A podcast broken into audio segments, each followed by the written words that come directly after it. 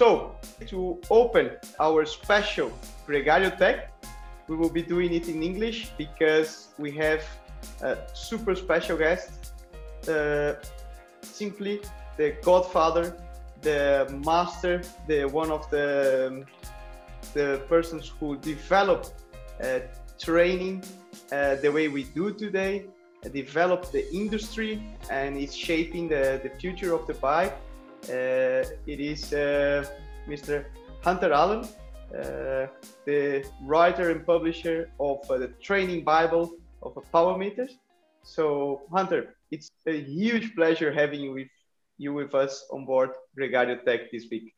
No, thank you so much. It's it's a it's an honor to be here as well. I'm so excited to to bring more knowledge and to share as much as I can with with all the the listeners of your podcast. And uh, I know it's being incredibly successful right now. So congratulations on your success too.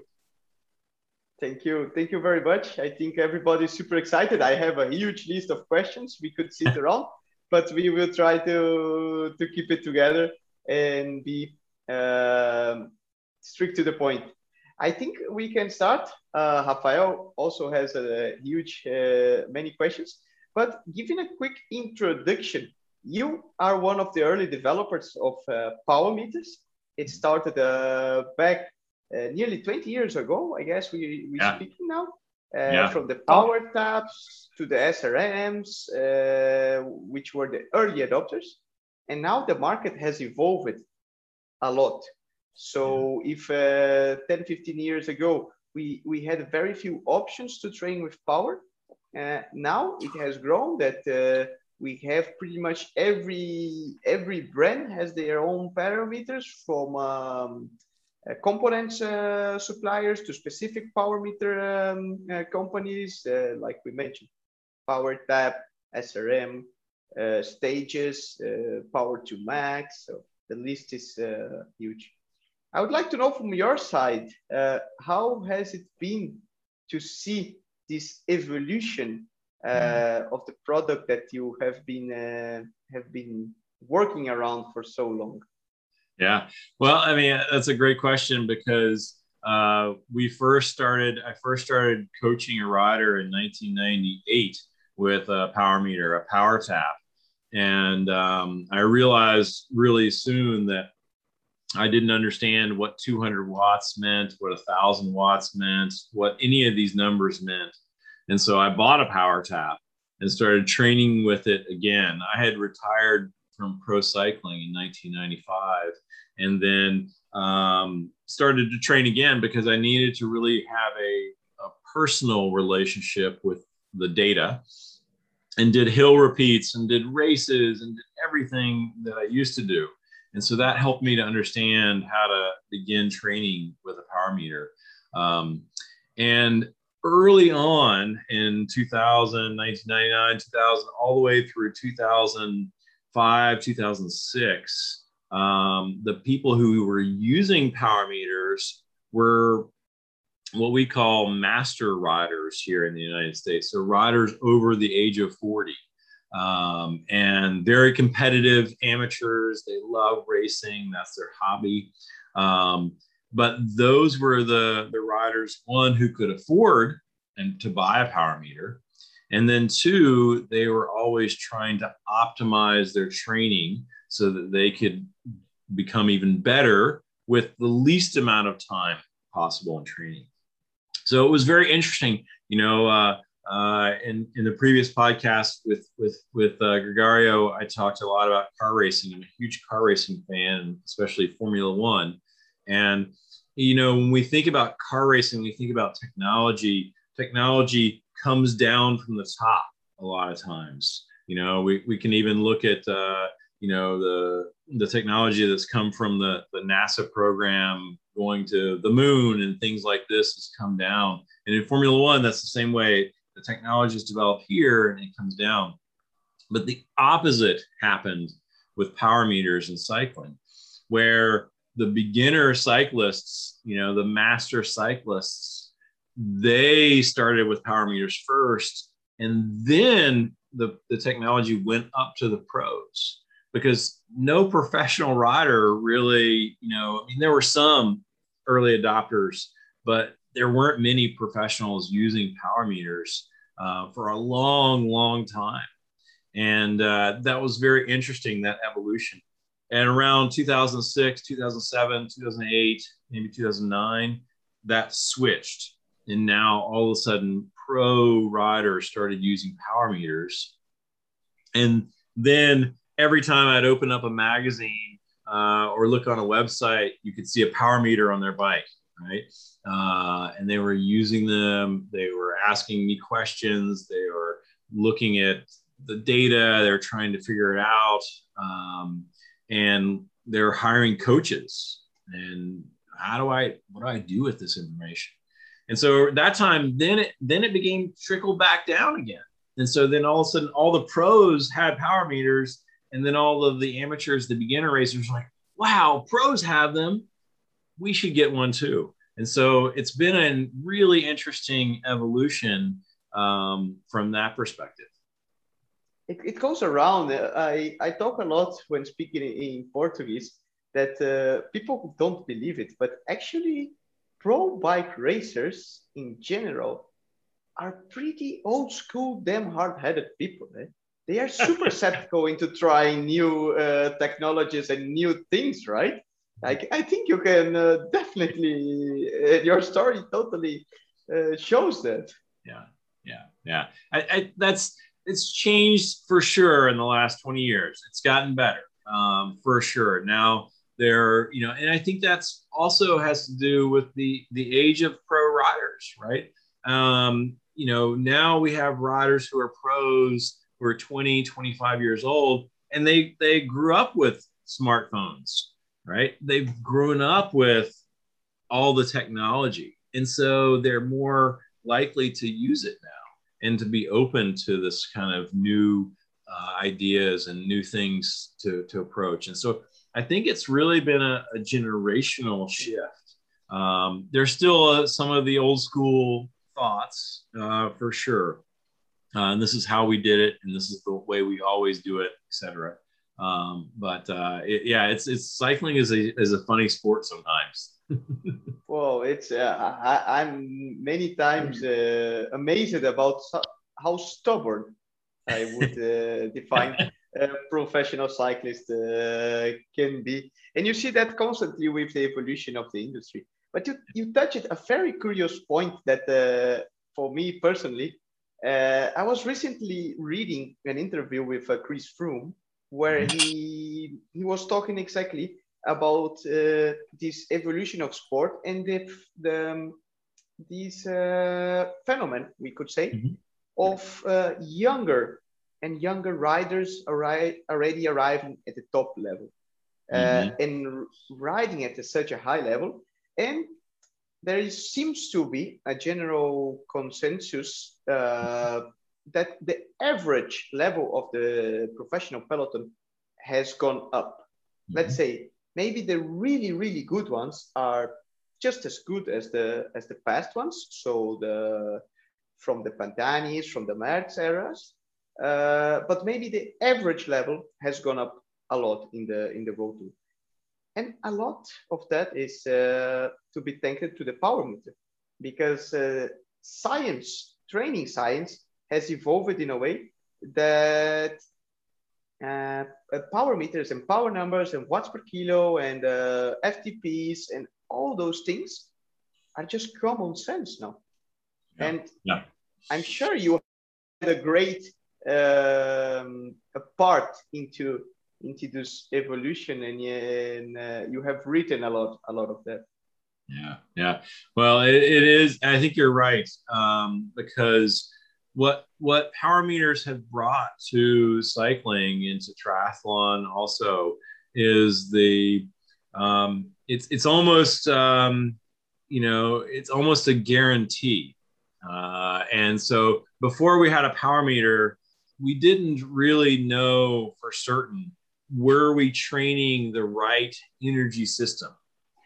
Are we training our our lactate system are we training our endurance? Are we improving our anaerobic ability?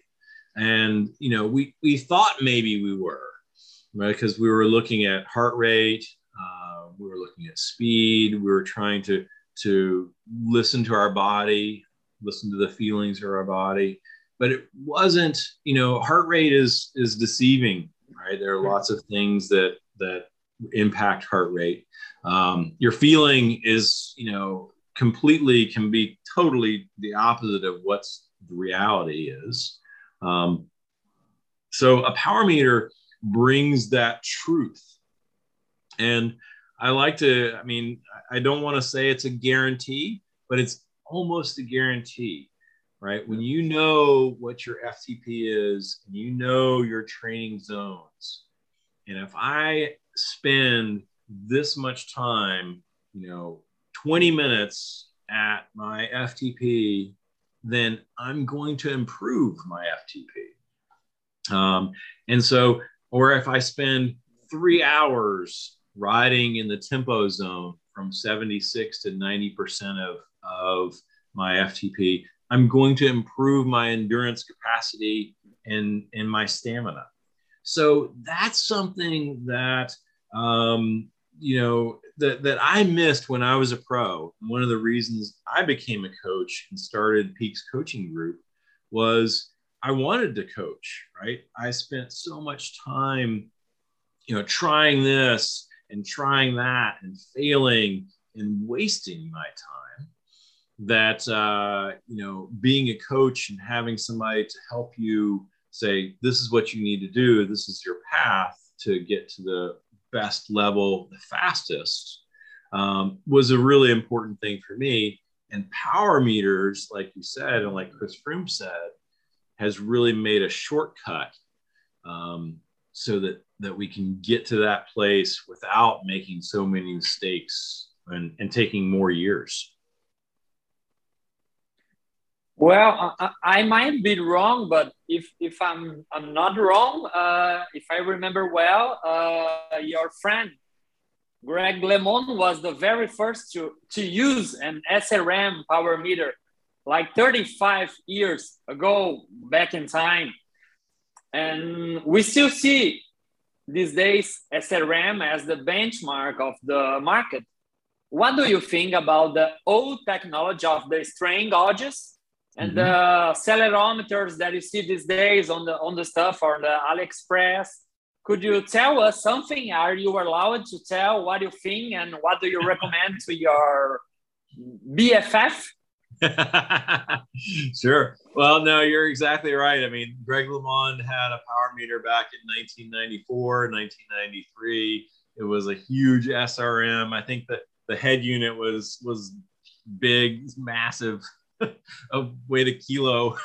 Um, but uh, um, yeah, I mean, it, it, SRM is still doing great work, right? They're a great company. They've been around for the for the entire time. They make great work. Um, I think that the the the that's a tough question because there is no perfect power meter, and the you have to ask yourself the question. Um, number one, uh, where do you want to measure power? And number two, do is there a power meter that works on your bike? So, uh, for example, maybe you have a uh, you ride the Speedplay pedals. Speedplay pedals here in the United States are very popular, um, and I, I ride them. I love them. Um, but you know, I don't want to change to a different pair of pedals, right? I don't want to, yeah. to ride the look platform um, because my knees aren't as happy. And so for me, the pedals aren't a great option. So then I have to say, okay, where can I measure power? Um, will my bike, is there a power meter that fits on this bike frame in my in the spider you know can i use a srm can i use a quarq can i use a power to max? Which one can i use? And so then at that point you have to just say oh wow this one will fit on my bike. I like it. You know they do a great job. It's you know you know it, it works. I think all of them are very good right now. Um, quarq, the Power to Max, the SRM, they're excellent. Rotor, all those are very good. Um, so I think that um, you know the ones that are the most problematic are the ones that are the where they have a little pod on the crank arm, um, the stages, and and maybe the there's a couple other ones that are like that. Those tend to have more issues because of the fact that they're putting something onto a part. They're using epoxy, they're using glue with strain gauges in there. Um, yeah. so I think there's a, a chance for more error there. Um, so eh, there's, it, it, really depends on where you want to measure power. Um, I've been mountain biking a lot this year. I've had a lot of fun. I just came back from Peru. I was down in Peru for three weeks racing in a, a five day mountain bike stage race at Machu Picchu. And it was amazing. But mountain biking is really hard to find the power meter you want. Uh, that even is there a power meter that even works for your bike? Um, and and the pedal power meters uh, for mountain biking, ooh, I think they need a little more time. I'm not convinced that they're perfect yet and, and right. So there's no great answer. Sorry, Rob. but but for usually instance, the, the, usually the answer for everything uh, training and bike related is it depends. It depends. yes. It, it, it answers. Uh, it's right on ninety nine point nine percent of time. uh, it depends. This is true. But, but how, how important is the accuracy of the power meter for your own compare and to compare with the numbers to other people. Right. What do you think? It, it, it is important, right? I think it's very important. Um, you know, how accurate is is important. I think that two percent or or less is very good. I would not be happy with anything that is more than two percent. Um, I know that there is one company called InfoCrank. Um, they they have they claim less than one percent. So they are very, very accurate. Um, do you need a power meter that accurate? Oh, I mean, 1% is my FTP is 300 watts, so 1% is three watts. I'm probably not going to make a decision um, whether to change my training zones based on three watts, one way or the other. Um, six watts, okay, that's 2%. Well, now we're starting to see, well, that's you know, there, there could be a difference here between six watts. Um, so I think that's important. So as long as you have 2% or less, then you've got a very good power meter. All of a sudden you get to 5%. I mean, that's 300 watts. At 300 watts, that's 15 watts. That's massive, right? I mean, some people could train an entire year and not improve their FTP by 15 watts. So that could be a, a big problem. Yeah, but but for instance, uh, if you are a sprinter and you are talking about two percent over a thousand, it's a lot for a sprinter, right? Yeah, exactly. Yeah, it could be a big difference for a sprinter. But and if you if you if you get the data, yeah, you can go. Sorry. That's a pretty good point that Rafa. All the measure in time, right? So not only related. Um, to well it's important that your power meter is consistent within itself. But one thing that i've noticed from changing teams and changing suppliers from year to year is that although they claim uh, accuracy of 2% or whatever it still changes a lot from brand to brand. Oh yeah. So i for example uh, maybe 350 watts at an srm it's not uh, 350 watts at a Garmin. Right. Although I... those 350 watts are always 350 for the SRM. And yeah. okay, for seeing the training evolution, that's important that the power meter measures within itself consistently. It's got to be compa- yeah, comparing numbers, I still see a big gap between uh, between companies. Yeah, and the one thing that you also need to remember too is you need a power meter that measures both sides. Okay, so um, I know that it's a little less expensive to buy a power meter that just measures one side, like the left arm or the right pedal. Um, but this really can be very different between your legs. So, and not only just between your legs, but it's also very different across your training zones. So, for example, um, I had an athlete that I coached one time where uh, when he was riding at endurance pace, his left leg would do 60% of the work riding at endurance pace. And his right leg was just resting. It was lazy. and but then when he got close to his FTP, his right leg would now start doing 60% of the work. It was as if the right leg was resting at endurance pace so that when he got to go and he needed to go really hard, his right leg was rested and he could go really hard with that leg. But then when he sprinted, his left leg did 80% of the work in the sprint. So if you're only using a one sided power meter, you're really not looking at good data. So it's very important to make sure you measure both sides. And to be clear, there's a difference between independent power measuring when you measure the right side and you measure also the left side. You can say, okay, well, this is 150 watts and this is 150 watts, and they're they're they're separate. So, the pedals do this. The Shimano power meter does this. The rotor can do this. The 4iiii can do this. Stages can do this. So lots of power meters can do that. Versus measuring the total power, like SRM measures total power and the spider, power to max, Quarq, they all measure the total power. So you're getting both left and right. I, I just want to make sure that that's nobody gets confused. Yeah, I might be wrong, but uh, I've tested many power meters in in the past years, and and and I can see that discrepancy on the uh, usually occur on the high numbers, not on the average ones. Do you notice that, or is just uh, craziness from my mind?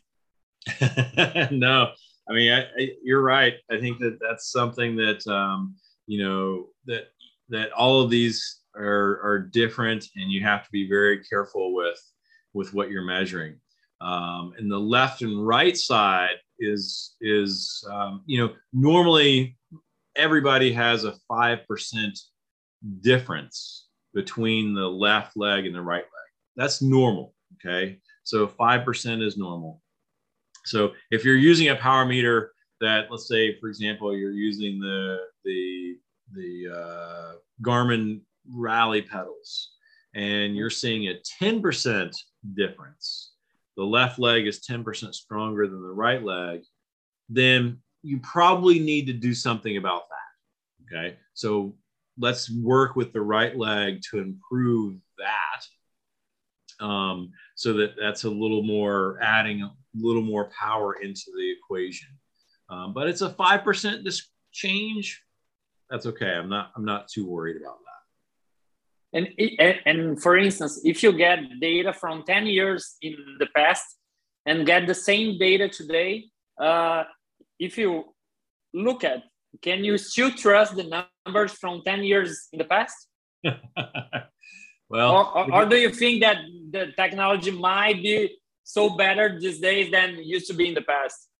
Well, I think so. So that that um, is a little bit about the power meter you're using. So if you have an SRM that is 10 years old and you've been using the same SRM for 10 years, um, the the numbers are probably pretty good. Um, now, the the all of the power meters that use strain gauges, they use epoxy glue to glue the strain gauges. And so the glue continues to get harder and harder and harder every year. And so that changes the the calibration of the power meter. And so, for example, you know, you just need to SRM, you can you need to recalibrate it. You know, it's just like the the bathroom scale in your in your bathroom. When you get on the scale and you stand on the scale, you know, as that gets older and older, that that calibration changes. So you can you have to kind of recalibrate that scale sometimes. Um, so, but if you're changing power meters, wow, I go from a power tap that measures in the rear hub. Well, that's always going to be seven to 10 watts lower than what's measured in the spider. Um, and so I go from a power tap to a, a Quarq, and then I go from a Quarq to pedals, then there's probably going to be some differences between those numbers. And, and, and I also have a really, really tech question to you that I always wanted to ask. In newer, okay. probably the only one that might be the the right might have the right answer. How important is the head unit on the power meter? Because I remember 10 years in the past, all the Peloton was were using the SRM head unit. And there are many explanations about that. And how do you see the auto zero stuff and the importance of having a good head unit 2021? Yeah, that that's really important. Um, so, and there, and, and we we you know battled. I, I battled this for many many years because when um, I co-founded WKO software, we had to download all of the head units. We had to learn how to download all the head units, and we had to look at the data inside the head units. Um, and there are many problems in the head units um, looking at the data. Uh, PowerTap, uh, I remember they used to record, their recording rate was 1.26 seconds. So they recorded every 1.26 seconds. And this created a major problem with the data um, and the way that the data was that came out because of this weird time that they recorded at. Um, when the Garmin head unit first came out, um, the Garmin was recording at uh, one second, but it would take four seconds of data. So the first second, second second, third second, fourth second, and it would record that number. Um, and that would be it. So it would always take the four, every four seconds was taking the, the number. The SRM has always been very, very good. Um, number one, because they measure at 200 times a second. So the SRM measures 200 at 200 hertz, and then they average that 200 hertz into a second. And so that's always a good one to look at. Um, the uh, uh, the one that I liked best actually was the, uh, the, they're out of business now is the Pioneer because the Pioneer had a magnet on the crank on the bottom bracket. It had 12 magnets. And so it measured 12 different locations on the on the pedal stroke around the circle. And then it averaged those 12 different times. So it didn't measure in time, one second. It measured on the actual place where you were pedaling. And that's a really good way to do it. So the head units are, are really important right now. Um, the uh, I know the stages head unit the does dash. the dash. It does some manipulation of the data inside the head unit. Um, on the power curve right? Yeah so it does that inside the head unit. So you're not not really seeing the absolute truth coming from the dash because they're taking the data they're doing some calculations on it and then you're downloading the calculated data. Um, the, uh, the, the SRM doesn't do any real calculations inside. Um, the Garmin head unit doesn't do any that that I know of. Besides, they're they're they're correcting some elevation data. Uh, the power data is is pretty good that comes from that. Um, many people who have the Garmin, they leave it on smart recording but this is really bad. so if you have a Garmin, you have to have it on one second sampling, one second recording. Um, smart recording works really well for GPS. Let's say you're riding from this point to this point, and this is one kilometer. It'll take a sample here at the beginning, and then it'll take a sample here in the end and record these two points. Then you go around a turn and you, it will record the entire turn when you go around the turn. So you get lots of points around the turn, but it doesn't record any of the data in this in the straight section. So you could miss a lot of data here.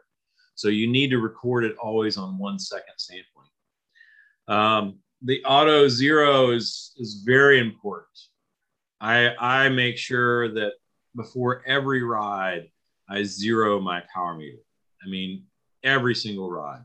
Um, it's just, you, you don't know what's going to happen, what happens, you know, if there's a temperature change, um, if your bike fell over, if you put your bike on the bike rack of your car or you or, or you know something happened to it um, or you change the battery inside the power meter um, you have to zero it every single ride.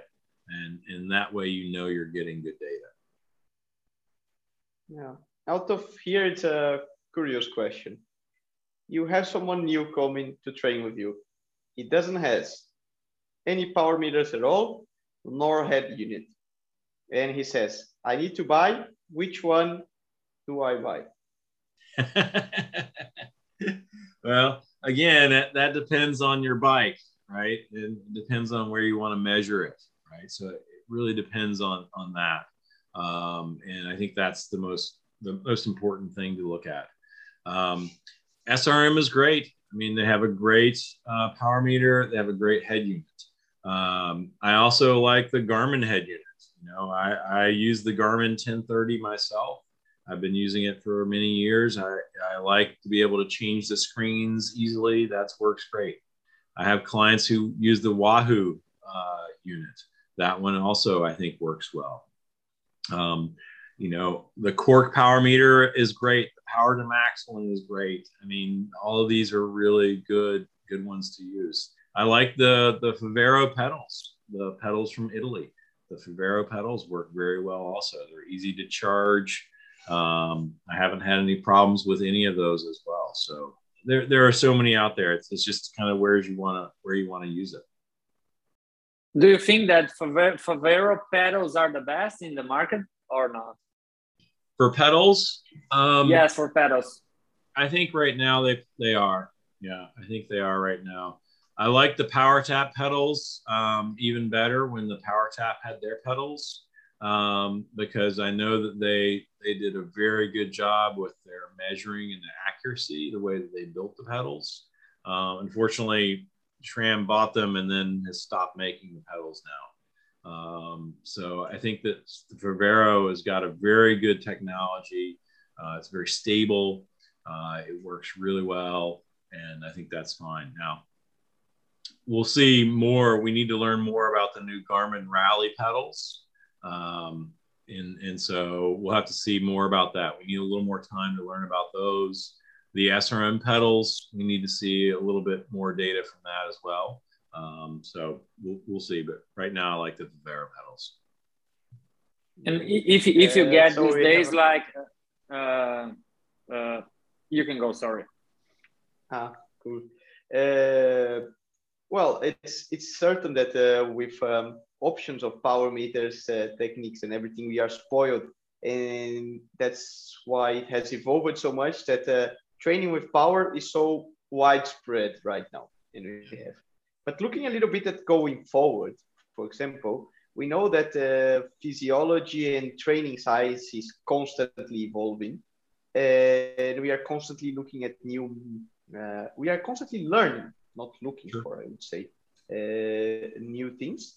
And I think uh, from what I see on my perspective, I would like to see your point on the new glucose measurement uh, gadgets. Mm. So the super yeah. sapiens think that people with diabetes, uh, for people who don't know what a glucose measure is, basically it is a sticker or a patch which yep. you glue into your skin, and yep. it measures your blood glucose uh, while you are exercising right. Uh, or doing anything else. It's very common in the before in the industry for people with diabetes, and now it's getting more widespread into training uh, and how to use that.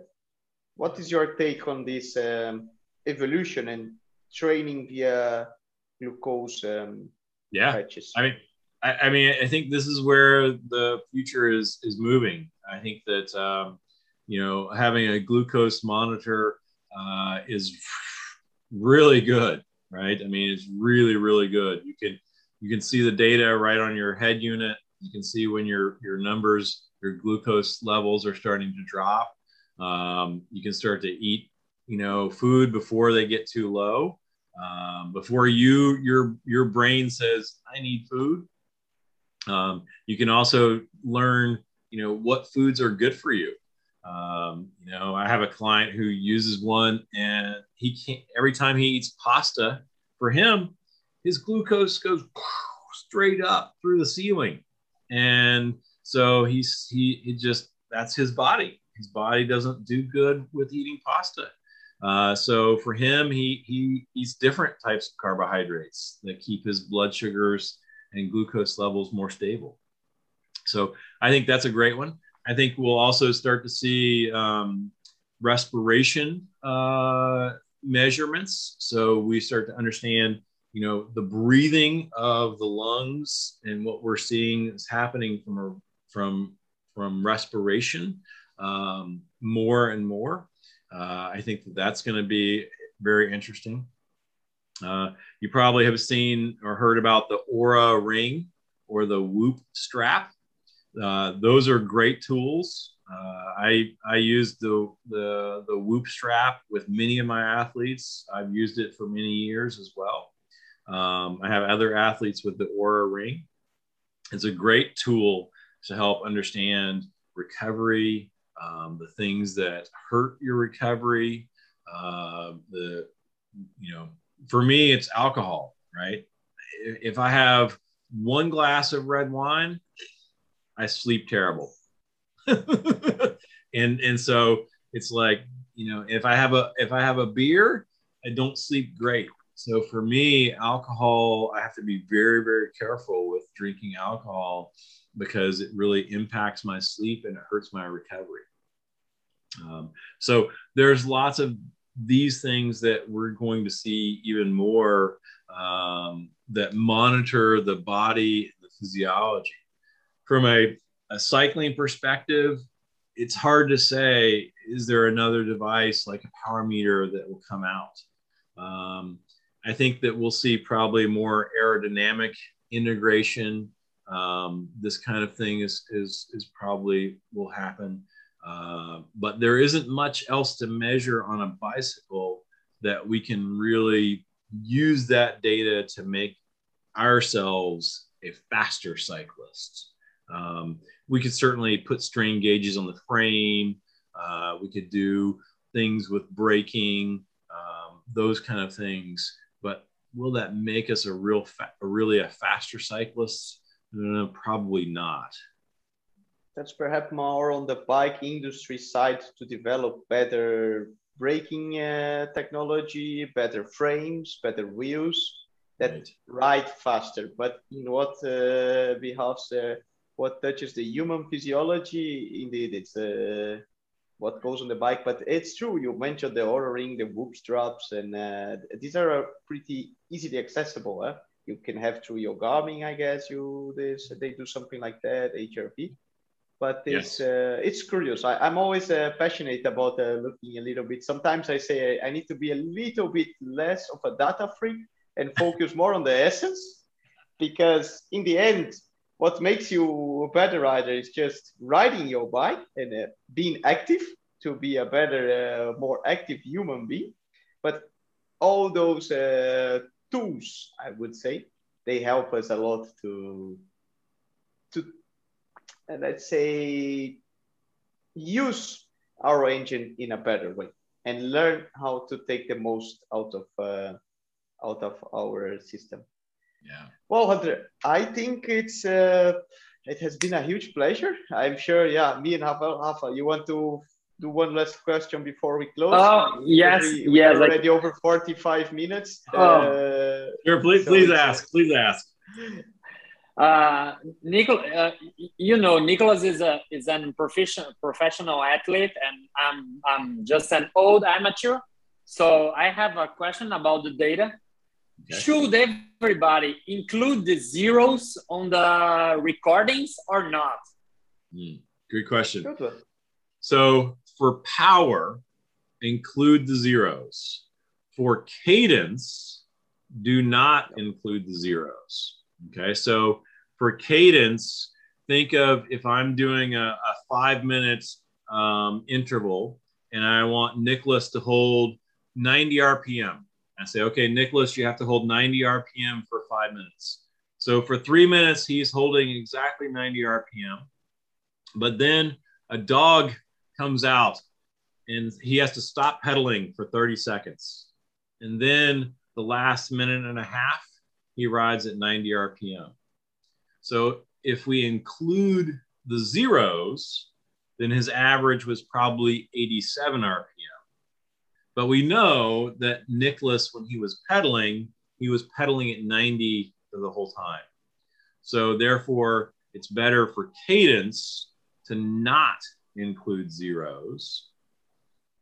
But power, we want to include zeros because number one, we want to see the time you are not pedaling because time not pedaling is also important. So, how much time did you spend with zero power?